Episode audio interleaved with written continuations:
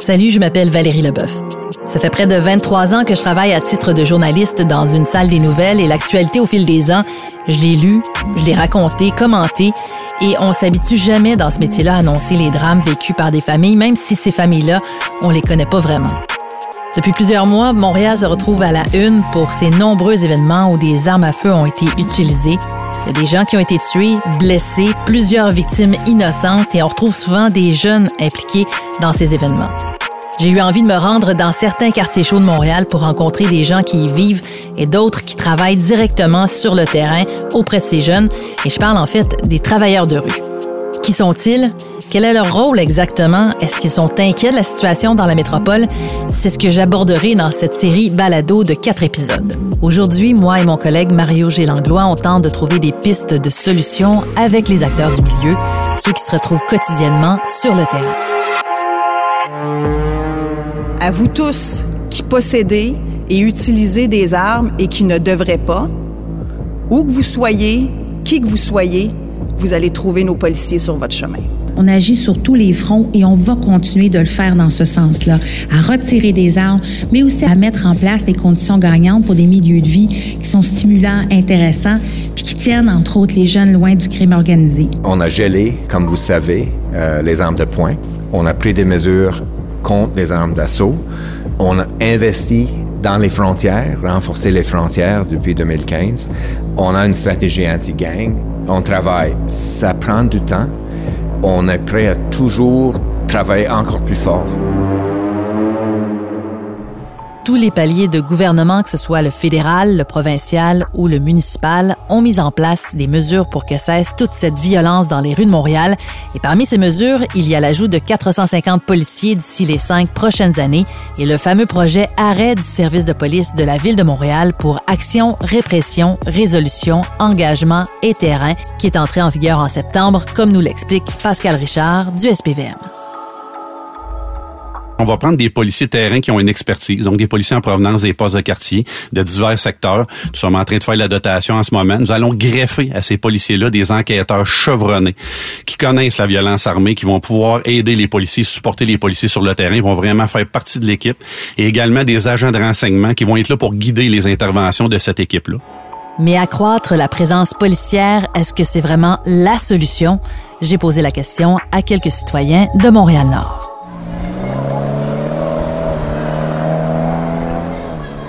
Dis pas que c'est quelque chose de mauvais, mais c'est peut-être à revoir la façon qu'ils font leur job. C'est juste peut-être ça. Je dis pas que c'est quelque chose de mauvais qu'il y a de la police. C'est tout, c'est ça, c'est bon à cause que ça amène de la sécurité et tout. Mais il y a une manière de faire les choses. C'est moi, c'est plus ça que je vois que je trouve que des fois ils font peut-être pas de la bonne façon. Par exemple, la façon qu'ils interpellent les gens. Oui, exactement, exactement. À la fin, ça devient plus de l'agression que d'autres choses. Personne va être à l'aise comme. Tu sais, admettons vous comme un groupe de jeunes peut être là, puis là la façon qu'ils vont les interpeller, il y a une façon de parler à n'importe qui. Hmm. Comme la façon qu'ils interpellent, même si quelqu'un n'est pas non concerné dans rien de mauvais, tu te sens pas à l'aise. Tu te sens pas à l'aise, tu te sens plus agressé que d'autres choses. Comme même si tu fais rien de mal, tu te sens que tu as fait quelque chose de mal, la façon qu'ils vont venir sur toi. Toi, les policiers, est-ce que tu penses qu'ils sont vraiment utiles? Est-ce qu'ils sont là pour aider? Est-ce que tu te sens en sécurité quand ils sont là? Euh, moi, j'ai peur d'eux. ah oui? J'ai peur d'eux. Mais si pour... Euh, s'ils sont utiles, des fois oui, des fois non. Des fois ils arrivent direct, des fois ils prennent du temps.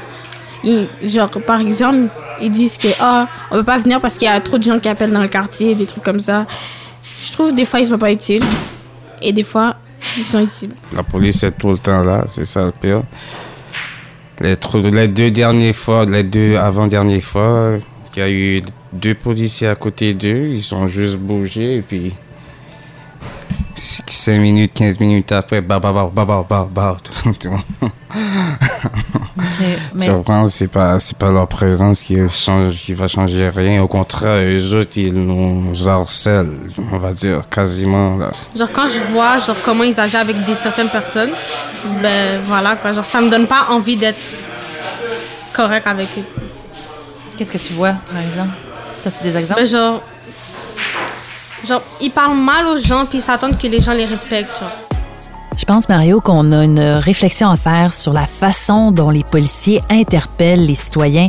Et c'est ce que les gens ont dit. À chaque fois, on a comme l'impression qu'ils ne se sentent pas nécessairement respectés dans l'approche des policiers. Et en même temps, je comprends que les policiers ont un travail à faire et qu'ils peuvent avoir des craintes pour leur sécurité. Et on va voir comment l'arrivée de Fadi Daguerre à la tête de la police de Montréal va changer la donne parce que lui prône une police de proximité, une police communautaire impliquée auprès des citoyens. Je pense que ça peut faire toute une différence. C'est vrai. C'est vrai, je pense que c'est dans l'intérêt de la population et de la police de travailler ensemble au lieu de travailler en confrontation. Oui, et on va aller voir ce qu'en pensent les intervenants, eux qui travaillent sur le terrain. Mettre davantage de policiers pour moi, ça peut être bien comme ça peut pas être bien, tout dépendant de comment et pourquoi on va, on va, on va les mettre. Mettre des policiers pour avoir une présence, pour créer des liens avec la communauté, pour être capable de euh, mieux travailler ensemble avec la communauté, c'est une chose. Mais mettre des policiers pour faire juste de la répression, on l'a vu depuis des années, qu'est-ce que ça donne? Ça donne rien de, de, de sérieux. Ce qu'on a besoin, c'est des policiers qui sont capables de faire des liens avec la communauté, des policiers qui sont dans les quartiers depuis assez longtemps et qui connaissent les jeunes depuis assez longtemps, puis qui vont pouvoir faire la différence lors de certaines arrestations, d'adoucir les choses au lieu d'augmenter le feu. Peut-être que regardons le nombre de forces que, de police que l'on a, Regardons peut-être les méthodes d'intervention qu'ils peuvent avoir et qui progressent énormément. Hein. Il faut quand même le soulever. Il y a encore des choses à redire, mais il y a une écoute aussi de leur part mm. sur des méthodes de, justement peut-être d'approche des jeunes. Et bien souvent, euh, les jeunes le voient, hein. ils le disent. Ah lui, c'est un bon flic, c'est un bon policier, il est cool. C'est parce qu'il leur témoigne du respect. Et pourtant, c'est des policiers qui leur ont déjà mis les menottes, qui ont fait leur travail entre guillemets. Parce que le rôle d'un policier, c'est peut-être d'arrêter un voleur. Hmm. Et le rôle d'un voleur, c'est de pas se faire arrêter. Chacun sa job. Et souvent, les gars le reconnaissent. La seule chose qui va différencier, entre guillemets, c'est l'approche. Celui qui fait son job et celui qui fait du zèle. C'est sûr que la police est nécessaire, euh, ça c'est sûr à 100%, même essentiel pour faire fonctionner une communauté, une société, peu importe. Mais la répression, c'est euh, jusqu'à, je dirais, c'est pas d'aujourd'hui que ça, ça ne fonctionne. C'est pas juste ça qui fonctionne. C'est depuis longtemps, puis on le voit. Les choses ne font qu'évoluer, que s'amplifier. Donc, euh, c'est sûr qu'au niveau de la prévention, euh, l'intervention, pour ramener ces jeunes-là, euh, je ne veux pas dire des chemins droits, mais là, ils sont peut-être en marge de la société, mais pour les ramener euh, à qu'est-ce que considère de plus normal. Euh, c'est d'autres solutions qu'il faut aborder au niveau de l'intervention, au niveau du social. Moi, je pense que le problème, c'est pas, euh, c'est pas un problème policier. La police, oui, dans l'immédiat, ils vont, ils vont peut-être faire de la présence, ils vont arrêter du monde. je pense que de juste investir dans la police, c'est une grosse erreur parce que il, faut investir dans la prévention, il faut investir dans, dans, dans, la jeunesse, il faut investir dans des projets, il faut être capable de leur donner des, perspectives d'avenir. Présentement, le gouvernement, la seule perspective qu'il donne aux gens, c'est la prison. C'est qu'on va vous arrêter, on va mettre en prison. Les autres jeunes qui ont des problématiques, ben, c'est pas important. C'est que seulement si vous tombez dans la délinquance, on va vous mettre en prison. Puis d'ailleurs, euh, partout ce qui a eu des coups de feu, il y a, y, a, y a des caméras, il y a plus de police. On a investi 90 millions pour la police. Les coûts de feu ont augmenté. On a investi encore les coûts de feu augmentés. Regardez aujourd'hui, il y a de l'argent. Euh, les coûts de feu ont augmenté. Donc, euh, éventuellement, il faut, se remettre à l'évidence que juste investir dans la police, c'est pas suffisant. Hmm. Et puis, si on n'investit pas présentement dans la prévention, euh, les jeunes d'aujourd'hui, dans 4-5 ans, vont juste continuer qu'est-ce qui se fait présentement là. Puis ça, je pense on est là parce que justement, cette erreur-là a été faite il y a 4-5 ans, il y a 6 ans, il y a 10 ans, ce qu'on répétait déjà. Donc, c'est cette erreur-là qu'on paye aujourd'hui, puis on, on persiste à commettre la même erreur encore une fois. Investir dans la jeunesse, dans la prévention, Commencer dans les écoles quand les jeunes sont encore au primaire, c'est le message des travailleurs de rue parce que ça passe beaucoup par le communautaire. D'ailleurs, au Café Jeunesse Multiculturel, le coordonnateur Slim Amami nous a parlé d'un partenariat entre les travailleurs de rue et l'école secondaire Henri Bourassa pour un projet qui est en cours depuis trois ans et ça fonctionne. Pour le Café euh, Jeunesse. Café Jeunesse,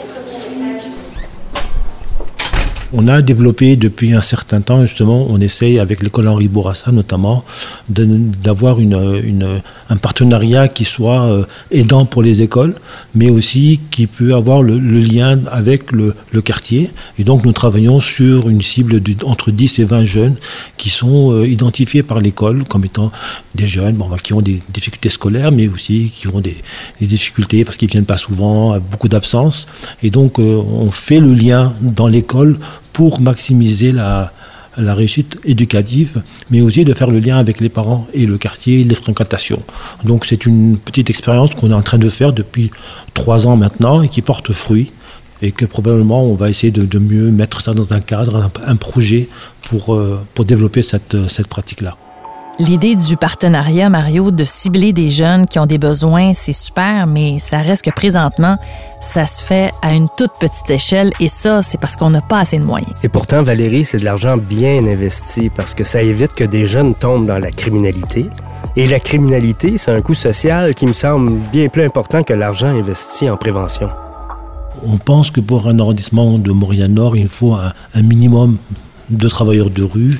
Et malheureusement, malgré tout ce, qu'on tout, ce, qu'on, tout ce que la population vit à, Montréal-Nord, tout ce que les, les jeunes vivent, on n'arrive pas à avoir ce, filet de, de, sécurité qui permettrait justement de, de, de, mieux, de mieux encadrer un certain nombre de, ces jeunes. On le voit, le, travail que ces gens-là font sur le terrain, ça change des choses, ça, ça, en fait, ça évite des drames.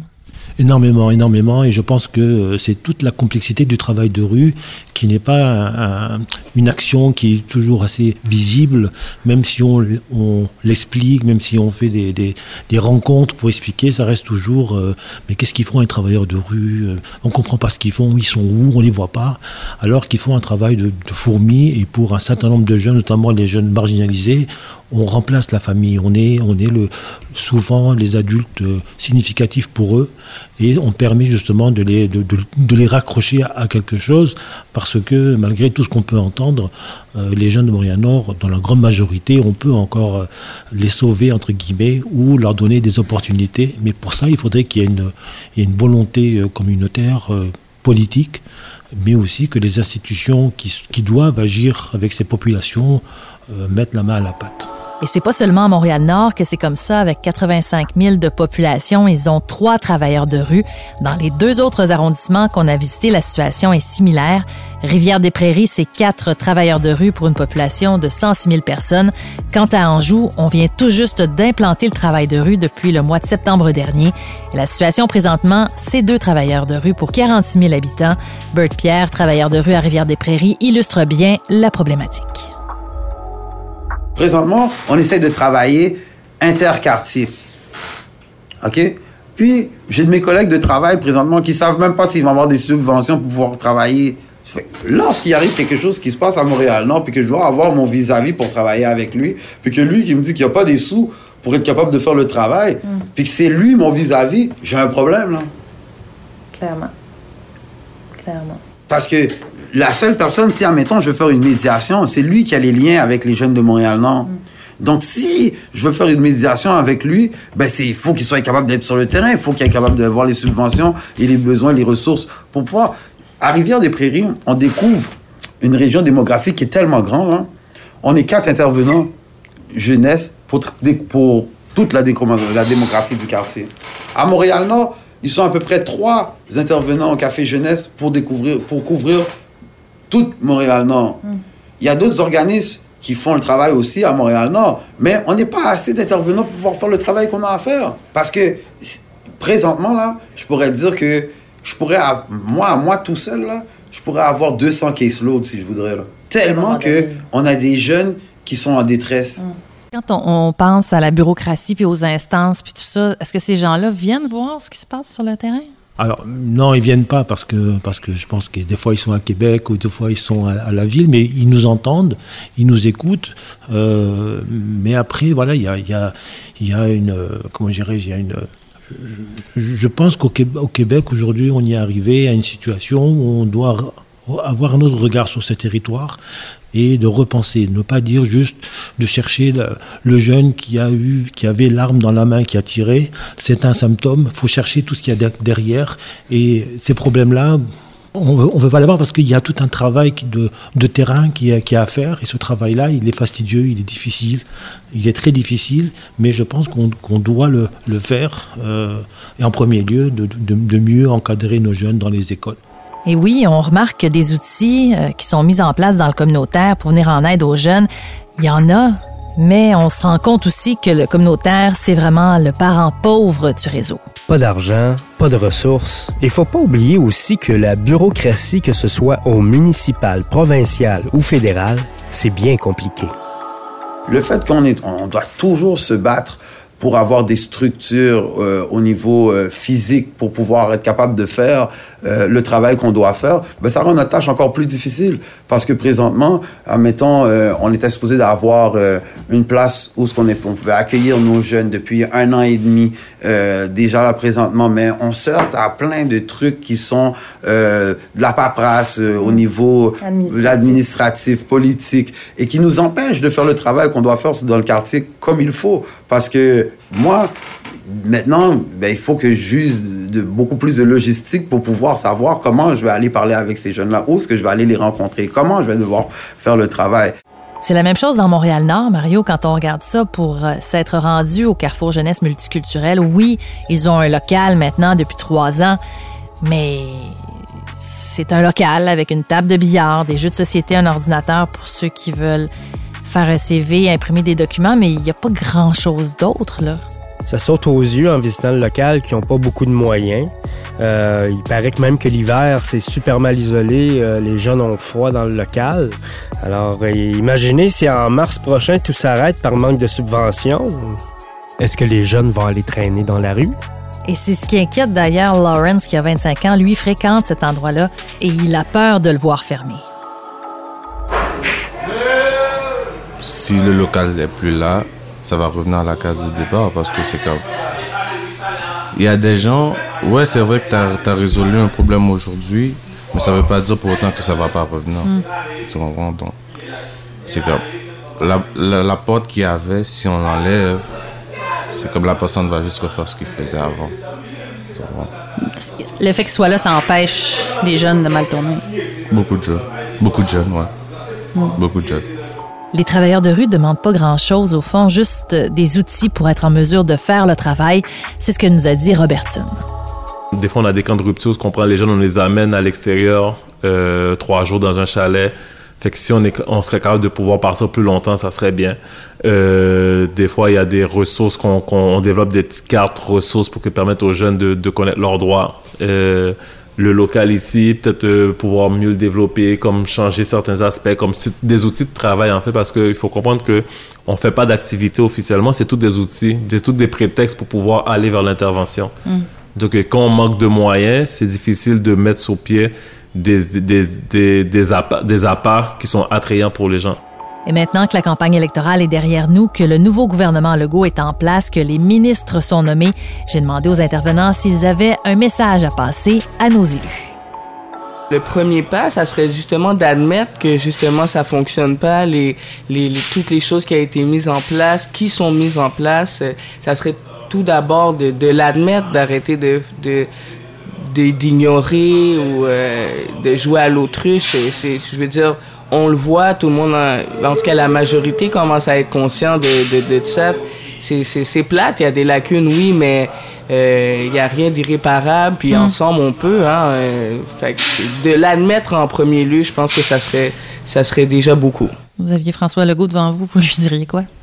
Ah, je dirais qu'il faudrait que qu'un certain nombre d'arrondissements de, de, de, Montréal ont besoin de beaucoup d'amour, beaucoup de, d'équité aussi dans la justice sociale et économique et que de, de, ne pas voir ces territoires comme étant juste des, des, territoires où il y a que de l'immigration, mais que ce sont des individus qui sont aussi porteurs euh, d'espoir et qu'on et qu'on doit s'occuper de ces populations les plus fragiles. Pensez à nous et revoir euh, les méthodes d'investissement. De, euh, pérenniser certaines, certains projets, certains programmes comme le travail de rue, nous permettre d'avoir le nombre d'équipes, le nombre d'effectifs nécessaires.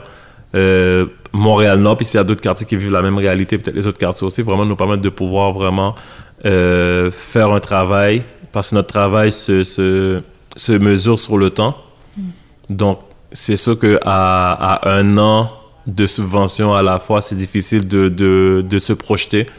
Fait que si on sait qu'on est là pour 5 ans, pour 10 ans garanti, c'est facile de dire, OK, on va faire un plan sur 3 ans, on va se projeter, on va travailler ça, on peut prendre un jeune, on, peut, on, est capable de se projeter. Présentement, c'est pas possible de se projeter parce qu'on est toujours en recherche de financement. Mm. Donc, c'est vraiment pouvoir euh, nous permettre de, de, de, travailler, en fait. De la même manière qu'on donne les moyens à la police, il faudrait nous donner les moyens aussi pour que dans cinq ans, la police ait pas à faire toute cette job-là. Parce que si euh, on travaille en prévention, on travaille à réduire la couche de jeunes qui sont portés vers la délinquance, mais ça fait moins de difficultés dehors, donc ça fait moins de, de coups de feu, d'actes de, violence, d'actes de peu importe et tout, puis on est capable de travailler. Puis il faut pas que la police s'inquiète, il y aura toujours du travail pour la police. Mais ce qui se passe présentement, personne personne n'en a besoin. Personne n'en veut. Est-ce que j'ai le droit de, de, dire les choses comme je l'entends? Ben oui, certain. Euh, il est intéressant de pouvoir enfin passer à l'acte. Je dirais que la Covid nous a montré qu'il y avait de l'argent. Je n'ai jamais vu autant de budget versé que depuis le temps de la Covid. L'argent, il y en a. Aujourd'hui, est-ce qu'on est capable de miser sur l'avenir de notre pays? C'est fou, hein mais je crois que l'avenir de notre pays, c'est la jeunesse. Aujourd'hui, veut, veut pas, euh, on est tous emmenés. J'ai 40 ans et je suis le plus tard possible, mais je suis voué à, à, un, à un moment laisser ma place à la jeunesse. Est-ce que c'est pas sur elle qu'on devrait miser, peut-être justement, qui va elle remiser aussi sur la jeunesse et non pas être justement nous égoïstes à pensant qu'à nous, notre condition. Mm. C'est peut-être ça que je leur dirais un petit peu à, nos élus. Pensez à la jeunesse et à l'avenir de demain. Parce que n'oubliez pas qu'on est tous sur le déclin et c'est peut-être la jeunesse qui devra prendre soin de nous, elle aussi. Mm. Donc si on ne prend pas soin d'elle, comment voulez-vous qu'elle veuille prendre soin de nous? En espérant, Mario, que leur message soit entendu.